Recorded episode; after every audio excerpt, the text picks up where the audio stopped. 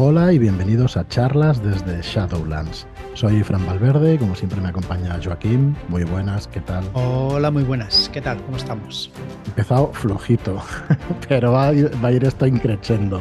Bueno, hoy tenemos una gran invitada. ¿Qué tal Isabel? Muy buenas, Caótica Iris. Hola, ¿qué tal? Eso de, gran invitada. Gran invitada. Es una gracia. Muy buenas, muy buenas. Pues nada, la tenemos aquí como primera invitada a las charlas que vamos a hacer con las 15, 15 invitadas, 15 autoras roleras que participan en Dama de Corazones. Eh, nada, que se siente a la hora de escribir una cosa así. Ya me he soltado el guion del todo, porque me he ido directamente al final. Pero venga, cuéntanos, cuéntanos si sabes qué se siente y luego ya empezamos a conocerte un poco más. Eh, pues eh, no sé, ilusión, me imagino, sobre todo ilusión. Y, nada, la verdad es que un gustazo lo de estar acompañada por tantas compañeras, válgame la redundancia, eh, compañeras, algunas amigas, eh, jugadoras con las que has compartido un montón de ratos en, mesa. Eh, y bueno, al final creadoras de rol.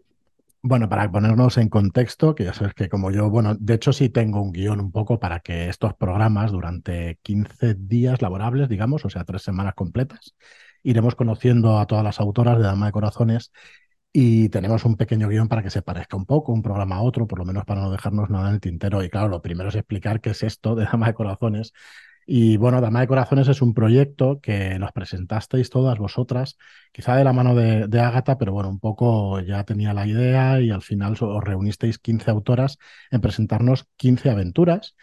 15 eh, aventuras mm, cortas, por decirlo de alguna manera, aunque ya sabéis cómo va esto de las sesiones, pueden irse a una, de una a tres sesiones, imagino, y hay aventuras pues de todo tipo. El nexo en común quizás sea el romance, la sexualidad, el drama, pero en realidad las aventuras hay de todo tipo de género. Luego trataremos contigo, Isabel, de qué va la, de qué va la tuya. Entonces, bueno, esto se reúne en un recopilatorio de aventuras que se llama Dama, de Corazones y que el viernes pasado empezamos la preventa, que tenéis en shadowlands.es barra corazones. Además de este libro, también tenemos en preventa Hablamos de Rol, que es un libro de Mireya Machancoses. Maravillosa. Correctísimo, que es un recopilatorio de sus artículos del blog, del blog La Mirada de Gorgona, y, pero bueno, que tiene, que tiene añadidos y que tiene cosas extras y que ya hablamos con Mirella el viernes pasado, que os recomendamos muchísimo que os escuchéis ese podcast porque la verdad es que lo pasamos muy bien, siempre que hablamos con Mirella lo pasamos bien y siempre tiene un montón de cosas que, enseñar a los demás, la verdad, tengo que comentar. Eh, bueno, muy, muy interesante y sus artículos pues muchísimo, muy interesantes. Así que, bueno, hemos hecho un pack conjunto y por 54.95 podéis adquirir los dos libros en nuestra web, en shadulas.es barra eh, corazones. Corazones. Bueno, pues yo creo que sí, ¿no? Que he hecho un poco la, introducción al tema. Eh, es la primera entrevista, como os decía. Vamos a tener al resto de autoras también por aquí. Y cada día una. Mm, vamos a alternar los entrevistadores o, los que estamos en tertulia. En este caso somos Joaquín y yo. Eh, Joaquín, párame y preguntas tú también. Dale, dale, dale. Pasa que no me has enviado el guion y ahora no sé lo que viene. Está, está el guion en. Bueno, no te voy a decir dónde, pero bueno, te lo envío ahora mismo, ¿vale? Para que lo tengas ahí también. No te preocupes. Ya sabes que yo te eh, sigo como. Está ahí en el Telegram para que lo abras. Y, mm, ¿qué iba a decir yo sobre eso? Ah, sí, bueno, entonces nosotros seremos el lunes y el viernes, que charlaremos con las autoras, pero el martes, pues será Nacho, Nacho G-Master, que tiene su podcast también que es Level Up. El miércoles será Arturo con la trastienda, que me encanta su programa, la verdad. Es, muy fresco, la verdad que está muy bien y es muy fresco y, mm. y, le da un tono muy, muy agradable y muy, muy chulo. El jueves Álvaro Loman, con que baje de los y de lo vea, hará un pequeño paréntesis y grabará pues estas entrevistas autoras y nosotros pues otra vez el viernes. Y ya está, ya está. Nada más que contaros que yo creo que, vamos, será un ciclo de podcast pues más que chulos, más que interesantes, mm. para que conozcáis a todas estas autoras y jugadoras y personas roleras.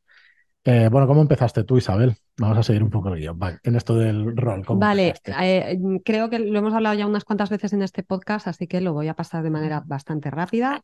Eh, yo he sido lectora empedernida, eh, y eh, hace ya muchos años, porque ya tengo canas, eh, viendo películas, pues por ejemplo como ETE, la que el hermano de Elliot jugaba al Hero Quest, si no recuerdo mal, y yo me quedé con la copla de ¿a qué están jugando? Yo quiero saber qué es eso. Y en un par de mm, películas de aquel entonces, de los 80, finales de los 80 más o menos, pues veía niños jugar y a mí me apetecía jugar aquello. Sin embargo, no tenía acceso a, ningún tipo de juego. Más adelante, ya en tiempos casi universitarios, mi hermano, que tenía inquietudes similares, y yo empezamos ya a hacernos con nuestros primeros juegos de rol. Empezamos a localizar un par o engañar a algunos amigos a base de darles la brasa para que jugaran con nosotros eh, pero bueno, al final la vida nos pasó por encima, eh, todos empezamos a trabajar, empezamos a hacer otras cosas y estábamos desconectados, ya os digo, que no teníamos contacto ni con ninguna asociación ni, con un grupo grande. ¿Vale? ¿Esto dónde estabas? ¿En Madrid? O... En Madrid, en Madrid. O sea que no era porque no hubiera gente, porque Podría haber, pero claro, para encontrarla no era tan no, fácil. O sea, si, no, si yo no tenías ninguna conexión ni conocías a nadie mm, eh, que jugara o no eras introducido por alguien, al final esto funcionaba como una especie de, club. Esto es el club Rotary del rol. Efectivamente. Mm. Entonces, bueno, eh, digamos que al terminar la universidad, pues esto se fue quedando ahí, siempre se quedó como una cosa de, jo, qué pena, me encantaría volver a jugar a esto. Eh, matrimonio, hijos y demás. Y hace pues eh, como un par de años antes de prepandemia empiezo a moverme por internet eh, viendo pues nuevos productos que habían salido, empiezo a, leer foros, a leer blogs y a ver cosas. Y ya en 2019 localizo una asociación en Lanzarote con la que empiezo a jugar en presencial cada semana. Yo no había jugado dragones y mazmorras, siempre me había quedado con esa espinita clavada y son ellos los que me introducen en el juego y así es como me pilla la pandemia. En pandemia, eh, ya cuando empecé a jugar con esta gente descubrí este podcast y a través de este podcast, entonces en pandemia descubro la comunidad de Shadowlands y empiezo pues a ver eh, vídeos de YouTube de canales que estaban recomendando, partidas y demás. Acabo jugando en online eh, gracias a Joaquín, que, te empujó. Que me empujó, directamente. esto es como, eh, no te quieres tirar a la piscina, ¡pum! Y te pega el empujón y te tira. ¿Está fría? y desde entonces hasta ahora ya ha sido un no parar. O sea, ya he jugado en estos eh, últimos tres años lo que me hubiera encantado jugar en los 30 anteriores. Sí, sí. Bueno, yo veo un montón de cosas en común. A ver, em, a veces se piensa que nosotros hemos arrastrado a la gente en el podcast a que juegue. Yo creo que es al revés. La gente que tiene interés te encuentra. Tú estás ahí haciendo tu programa y tus cosas, pero yo para mí, cada vez que hablo con la gente y eso, no es que tú llegue, sino que eh, las personas están buscando algún contenido que les atraiga, pero tienes que tener esa, no sé, te tiene que, picar ese gusanillo. Es que hay mucha gente que necesita ese empujón. Yo mismo, por ejemplo, necesitaba ese empujón para, para lanzarme a jugar a, algo que realmente no sabes realmente lo que es. Pero, por ejemplo, ese, ese empujón me lo dio Fran a mí. ¿Mm? Pero fue literal, ¿eh? Este... Sí, sí, este Perdón, el problema. No, no, para nada. nosotros nos pasó igual, estábamos en un club, pero solo jugábamos juegos de mesa. Sí. Y, eh, oye, que estamos jugando a rol y tal, y esto es lo mejor que hay en el mundo. Y la primera vez eh, yo pensé, ¿qué coño hago aquí? Por Dios. no sé qué estoy haciendo. Pero bueno, ahora mira, Encantado. Muy bien, pues oye, como van a ser, van a intentar ser programas de 20-25 minutos y eso, que no. progreso, progreso. Vamos a hablar un poco de, progreso, porque si no nos quedamos solo con el color. y, entonces nada. O la emoción. Esta es emoción. Así que nada, para conocer tu parte, entonces, bueno, tú dices, eh, eres una gran lectora, eso me consta, de siempre. No sé si sigues teniendo el mismo ritmo de lectura o lo, has bajado. Lo he bajado porque, a ver, al final es como todo, el tiempo es limitado y en función de dónde pones, donde pones tu corazón, pones tu atención, donde pones tu atención, pones tu tiempo. ¿Vale? Entonces, en estos últimos tres años, sobre todo, he leído mucho rol y he leído mucho menos ficción de la que me gustaría. Ahora estoy rebajando mm. el, nivel de, juego y demás, eh, entre otras cosas, porque tú para ser creativo te tienes que alimentar. O sea, tú no puedes estar solo creando, sino que tienes también que beber de lo que se va creando por ahí y cuantas más fuentes tengas, mejor. Entonces sí que eh, estoy empezando a retomar mi ritmo de lectura más habitual. Muy bien, muy guay. Entonces, em, ¿cómo es el pasar de leer a escribir? Porque tú ya tienes algo publicado, eh, si no me recuerdo mal, con Colmena de Papel, Slayer, creo que, perdón, dale, sí, a ver. Qué, qué, es lo que tenías anteriormente. Eh, a ver, yo no tengo nada, entre otras cosas, porque realmente nunca he tenido inquietud como creadora de rol. ¿Vale? Me parece algo interesante, algo a explorar, mm. pero mm, dentro del rol no es mi inquietud fundamental. A mí lo que me gusta es jugar y dirigir. Eh, en cuanto a crear y, publicar o compartir, ya te digo que no es, eh, no es mi palo. Sí que me gusta escribir, ¿vale? Pero ahí me gusta tener el control. Y tú cuando sueltas algo en una mesa, pierdes. pierdes completamente. A ver, lo puedes tener pues de la aventura más cerrada o menos cerrada. yo no hablo de encarrilar, ¿eh? Y no hablo del, no, no. eso, sino eso tan bien montada que lo controles un poco todo, ¿no? Como director. Claro, es que a mí hay una parte de escribir que, que, me divierte tanto como la de crear la estructura de la historia o los personajes y demás, que es el hecho de escribir y jugar con las palabras. Ajá. Bueno, tú ya tienes, ¿no? Formación en filología. Sí, soy filóloga. Eso, soy filóloga. Entonces, eh, esa parte de diversión en rol la pierdes un poco cuando haces aventuras, porque realmente tú ahí te estás expresando de otra manera lo que quieres no es jugar con las palabras, sino transmitir de manera eficaz para que la persona que lo recibe eh, pueda utilizarlo con su propia narrativa, sus, maneras de expresarse y, lo, y lo adapte a, su, a, su, mesa o a su forma de juego. ¿vale? Sí, es algo distinto. Bueno, es, muy distinto la narrativa para mí. De todas formas, hay aventuras que están escritas de una manera más narrativa y otras que están más estructuradas como si fuera. Sí, sí, pero la, palabra, o mm. sea, lo que voy es que la palabra no es, no es el centro del asunto, sino eh, el, no es tanto el continente como el contenido. O sea, aquí en, en, rol tú te centras mucho más en ir al, al, pollo del arroz con pollo, a dar el esqueleto, ofrecer ganchos. Em, eh, herramientas y cosas que Herramientas, para, efectivamente. Para poder dirigir, porque en realidad la aventura la diriges al director de juego. Eso es. No deberían leerla los jugadores, pero bueno, en principio está dirigida. Sí, efectivamente, no es algo que tú escribas para el placer de una persona. No, cuando tú escribes, eh, yo que sé, un, cuento corto, por ejemplo, eh, tú te enfrentas a un solo lector, solo a uno, y, es una cosa, es una relación, no sé cómo deciros, es como más íntima, ¿vale? Sí. Es casi como dirigir una aventura para una sola persona, ¿de acuerdo? Porque tú te lo quieres llevar al, mundo que tienes en la cabeza y que en su cabeza se cree ese mismo mundo, pero le quitas todo poder de decisión. Tal cual. Perdón. No, perdona, es que, me, es que me estaba acordando de la conversación que tuvimos ayer eh, sobre el demonio de Próspero. Imagínate qué gran aventura en solitario es plasmar esa pequeña eh, novela, ¿sabes? Eh, Una aventura. Es muy, muy. Eh... estaba diciendo, me lo estaba recordando, perdona. Fíjate, no lo veo tanto, a ver, ojo, cuidado, no lo veo tanto como una aventura, sino más como un juego. Sí, de más tipo a lo mejor mm, storytelling y demás. Tú le pones la situación y a ver cómo reacciona. Uno sea el exorcista y otro sea el demonio, ¿vale? Por ejemplo. Y, y entonces sí. ¿Vale? Con un oráculo que vaya sacando. Es que me nos estamos, nos estamos viniendo.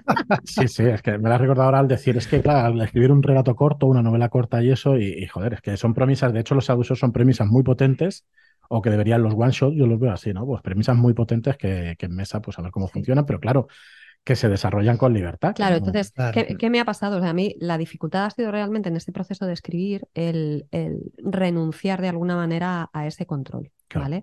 Eh, ¿Por qué? Porque yo en mesa, por ejemplo, a mí me gusta mucho dirigir eh, PBTA. ¿vale? Yo digamos que tengo gustos como jugadora y gustos como directora. Como directora me gusta mucho jugar PBTA. ¿vale? Eh, y, claro, ahí es... son muchos chispazos, por decirlo de alguna manera, o, o, ganchos sueltos muy específicos y concretos, ¿vale? Entonces sí que me ha costado trabajo el traducir de alguna manera el escenario, las situaciones, los ganchos y los penejotas a eh, una estructura mm. distinta y más concreta a lo que yo estoy acostumbrada. Em, bueno, pues ¿eres más directora que jugadora o...? Yo me considero más jugadora que directora. ¿Vale? Y de hecho, cuando dirijo, ¿por qué me gusta dirigir PBTA? Porque me siento que soy un jugador más. Eh, lógicamente, cualquier directora sentada a una mesa es otra jugadora. Eso vamos a partir de esa base. Lo que pasa es que eh, mi papel cuando dirijo eh, el PBTA está, siento que estoy más cerca del papel de la mesa, que me llevo sorpresas con la misma facilidad con la que la mesa se las lleva. ¿vale? Que me... No es que la mesa me sorprenda, es que la historia al final me sorprende a mí también. ¿vale? Que yo sé que eso en, eh, te puede pasar en otras mesas, son mis gustos, ya está. No, no, ya, claro. Bueno, pues pasamos, si queréis, ya a lo que es la aventura en sí. Vale. ¿Tienes un spoilers? No, no, sin spoilers. Pero sí que es verdad que podemos hablar. Es difícil las aventuras sin spoiler, pero se puede hablar de género, se puede hablar de temática, se puede hablar de la época, por ejemplo, que tiene algo vale, que ver pues mira, eh, la aventura eh, está ambientada en una Roma sin. ¿Cómo se llama? Pedisecua. Bien. Además, tú sabes el significado, pero escribiste el otro día y tal, pero es que yo no me acuerdo de memoria. Vale, eh, pedisecua es una palabra romana eh, para referirse a los esclavos que iban eh, siempre acompañando a los señores. Que Tiberio y, y Mirella me, perdonen si caigo en algún error histórico. histórico, ¿vale? Porque la idea realmente no es hacer la aventura historicista. Em, la aventura realmente no tiene por qué jugarse en Roma, es fácilmente adaptable a cualquier entorno histórico, que lamentablemente hay muchos, o cualquier ambientación en la que haya un grupo de personas eh, muy sometidas eh, a otras. Puede ser, en, por ejemplo, una fábrica en, la época de la revolución industrial o eh, cualquier sistema opresor que, como ya digo, hay para aburrir. ¿Vale? Vale, pero sí que es verdad que, bueno, está bastante ligado el tema con... Está muy ligado, sí, o sea, sí está como muy pensado para Roma, pero te lo puedes llevar fácilmente a, cualquier otro.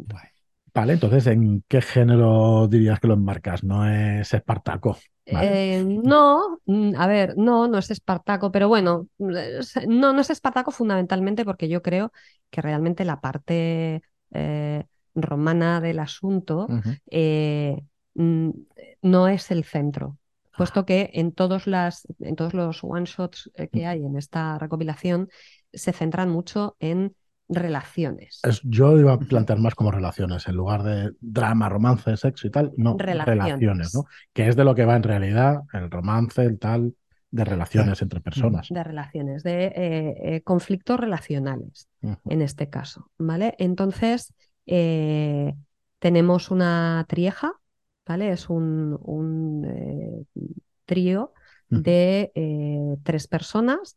Eh, los nombres están puestos para que puedan asumirse por cualquier género, ¿vale? Y no he especificado en los pregenerados, porque son pregenerados, el género. Lo podéis elegir sin ningún tipo, a voluntad, sin ningún tipo de problema, ¿vale? Entonces, pues bueno, tenemos a, estas tres personas esclavizadas eh, que viven en, una villa agrícola. Y a, la, esta villa eh, pues llega un grupo de soldados con el eh, señor de la villa que lleva años ausente en la guerra. Y vuelve. Y vuelve. Entonces dices que es una aventura para tres jugadores. Tres jugadores, sí. Efectivamente, con, con pregenerados. Bueno, entiendo que entonces su mundo patas arriba y de eso va un poco. Eh, sí, y hasta ahí puedo leer. Es que me habéis dicho que es sin spoilers. Ah, no, está bien. Eh, claro, es la premisa de la aventura, yo creo que está en el primer párrafo y realmente es así, ¿no? Pues vale, es así, es así. Personajes que pasan. ¿Qué sucede? Que, eh, a ver, por la intención que tienen todos estos one-shots, en principio está planteada para que el foco y todo lo que sucede alrededor ponga tensión o ponga en un brete a eh, los personajes que están involucrados en, esa relación. ¿Vale? o sea, nos, preparamos para recibir órdenes, eh, recibir palos, recibir vale, eh, historias así. Puede haber órdenes, del puede señor, haber algo de tortura igual. es posible, no tiene por qué, ¿vale? No tiene por qué, claro. No tiene por qué. Todos los señores igual no eran. Efectivamente, algo de tortura, algo de violencia, em, opresión, esclavitud, lógicamente. ¿Vale? Em, puede haber amenazas a ancianos, amenazas a niños, muertes violentas. Eh, ahora mismo creo que... Y ya. Y ya, ya hay bastante. sí, sí, mejor dejarlo. y ya. Mejor dejarlo ahí. No es, no es eh, especialmente cruda. La intención de la aventura no, es, hundir a los personajes en la crudeza, sino en conflictos. ¿De acuerdo? Que las decisiones que tengan que ir tomando a lo largo de la aventura no sean decisiones fáciles. ¿Vale? Esa es la, parte que, creo que es interesante. Correcto. Bueno, es que eh, al final una historia tiene interés eh, cuando hay conflictos, porque si no tienes conflictos, pues no tiene. No, hay, no, si no hay conflicto, no hay historia. Eso es. No hay historia y eso es. Bueno, de primero de contar historias, pero no todo el mundo sabe cómo funciona, ¿no? construirlas y todo eso. Bueno, yo tampoco te creas que lo tengo muy claro, pero lo he intentado. no, y tanto que sí que lo tienes claro. Y eso, bueno, yo, eh, bueno, al final llevas un tiempo ya editando, escuchando sobre el tema y eso, y sí, sí, tienes claro que tiene que haber algún tipo de conflicto. Y si os fijáis en cualquier producto que quieras consumir que, que forme una historia, pues tiene que haber eso. O sea que... De verdad que no puedo hacer ni un spoiler, es que estoy deseando. Pero... Bueno, lo podemos hacer. no, no, no, no, no, no, tienes razón. No, ya sabéis que soy fan no, no, no, no, no, A mí no, a ver, eh, sí me importa si te estropea la aventura por completo, pero un pequeño gancho para que te atraiga para jugarla, pero yo creo que con lo que has dicho. Vale, no, no, está bien, ¿vale? Creo que ya lo tenemos, ¿no? Es bueno, vale. No sé. Están los dos. Que se ponga todo patas arriba y que pasen cositas a partir de esta Mira, lo que sí... Yo solo por jugar en Roma ya estoy dentro. Ya. Eh, mira, a la hora de, por ejemplo, de imaginarla y tal, es, es, curioso porque me pasa en todos los procesos creativos y no solo en la, al escribir esta aventura, que empiezo con una idea y termino con otra cosa que no tiene absolutamente nada que ver, ¿vale? Porque mi primera idea fue, desde el primer momento tuve claro que eran tres personajes, porque es una manera muy sencilla de introducir conflicto dentro de, relaciones, ¿vale? Eh, porque me parecía, o sea, lo que me interesaba mucho era el conflicto interno, entonces tuve muy claro que eran tres. Em, el primer chispazo, la primera bombilla, vino por una que luego no tuvo nada que ver, eh, pero me la guardo. Esto, por favor, si mi mesa de hurracas me está escuchando, dejar de escuchar, porque es una de las inspiraciones para una aventura en Spire, ¿vale? Eh, Em, fue la película, em, tengo el, título en inglés, Bound, de las hermanas Wachowski. Bien, en esa película, si no la habéis visto, que os recomiendo, em, es una película donde eh, hay dos personajes, incluso tres, ¿de acuerdo? Y hay una serie de conflictos, sobre todo también esa sensación de, ¿me puedo fiar de este o no? Mm, mm. Estamos arriesgando mogollón y todo eh, lo mío está pendiente. La única garantía que tiene que todo salga bien es la relación que hay entre nosotros, ¿vale? Si algo se rompe en esa delicada, en ese delicado equilibrio, todo se puede ir patas arriba, ¿vale? me parece una premisa espectacular para que, para que tenga ganas de jugar. Todos sufriendo por todo. jugar algo así. Luego no me, no me, ha quedado tan radical, tengo que decir, pero eh, ese fue el primer chispazo. Bueno, te ha quedado, pero luego ya la mesa ya se ocupará de meterle bueno, pues hace lo que le, lo que le sale del potorro. Sí, sí, o sea, directamente. ¿Potorro se puede decir? Eh, sí, vale. decimos cosas peores, aquí no pasa nada. Bueno, pues nada, como despedida, Isabel, eh, ¿qué consejo le darías a alguien que, esté empezando, que quiera escribir su primera aventura o que, bueno, que quiera escribir en general? Pues bueno, no sé. A ver, yo puedo hablar más de escritura que de, pues escritura de aventuras. vale. En cualquier caso, lo que sí es eh, tener a mano siempre algo para apuntar cualquier cosa que se te ocurra porque cuando estás maquinando, pues eso, una historia como esta, o cuando a lo mejor no, y de repente te viene la chispa, eh, estás en un bar, eh, estás en la ducha, eh, te estás haciendo el desayuno o vas caminando a cualquier sitio, mm, esos chispazos no los puedes dejar pasar. Ahora mismo todos tenemos un móvil encima, puedes tomar una nota de voz en cero coma, apuntad todo lo que se os venga a la cabeza, que pueda ser interesante, que se os ocurra y demás. Y cuando os sentéis a escribir o tengáis que pensar una aventura que vais a dirigir a, vuestra mesa o que queréis colgar en un blog o que queréis poner en Itch.io o queréis editar con una editorial, eh, ese material... Podéis tirar de ahí. Efectivamente. Muy bien, pues oye, muchísimas gracias, Isabel. Yo creo que ha quedado justito de tiempo y al pie y no sé, muy guay el hacer estas charlas con vosotras. De hecho, estamos grabando físicamente. Bueno, Joaquín no, pero, pero luego nos vemos en un ratito. Y es un placer, digo, bueno, vamos a aprovechar el momento que, estamos aquí, físico para poder grabar. Nada, pues eso, un, placer que, que, tengamos por aquí, que tengamos al resto de autoras el resto de días que quedan hasta el cierre de la preventa. Y nada, recordad, seadulas.es barra corazones. Dime, dime, Isabel. Sí, quería solo añadir una cosa. Em, una de las cosas que más interesantes me, más interesantes me parecen del producto mm. es la variedad y la diversidad de tono y contenido de cada una de las aventuras. Eh, no son para nada uniformes mm. y creo que es súper interesante en cualquier afición, en cualquier sociedad, en cualquier grupo, la diversidad de puntos de vista y la diversidad, efectivamente. ¿Por qué? Porque la diversidad es una vacuna contra el eh, autoritarismo, la rigidez. Enriquece eh, muchísimo. Y enriquece muchísimo, muchísimo. En una afición diversa es muy difícil que al final haya un gatekeeping, que, que todo el mundo tenga su hueco. No es necesario abarcar la afición completa. Encuentra tu hueco y deja que cada uno encuentre el suyo.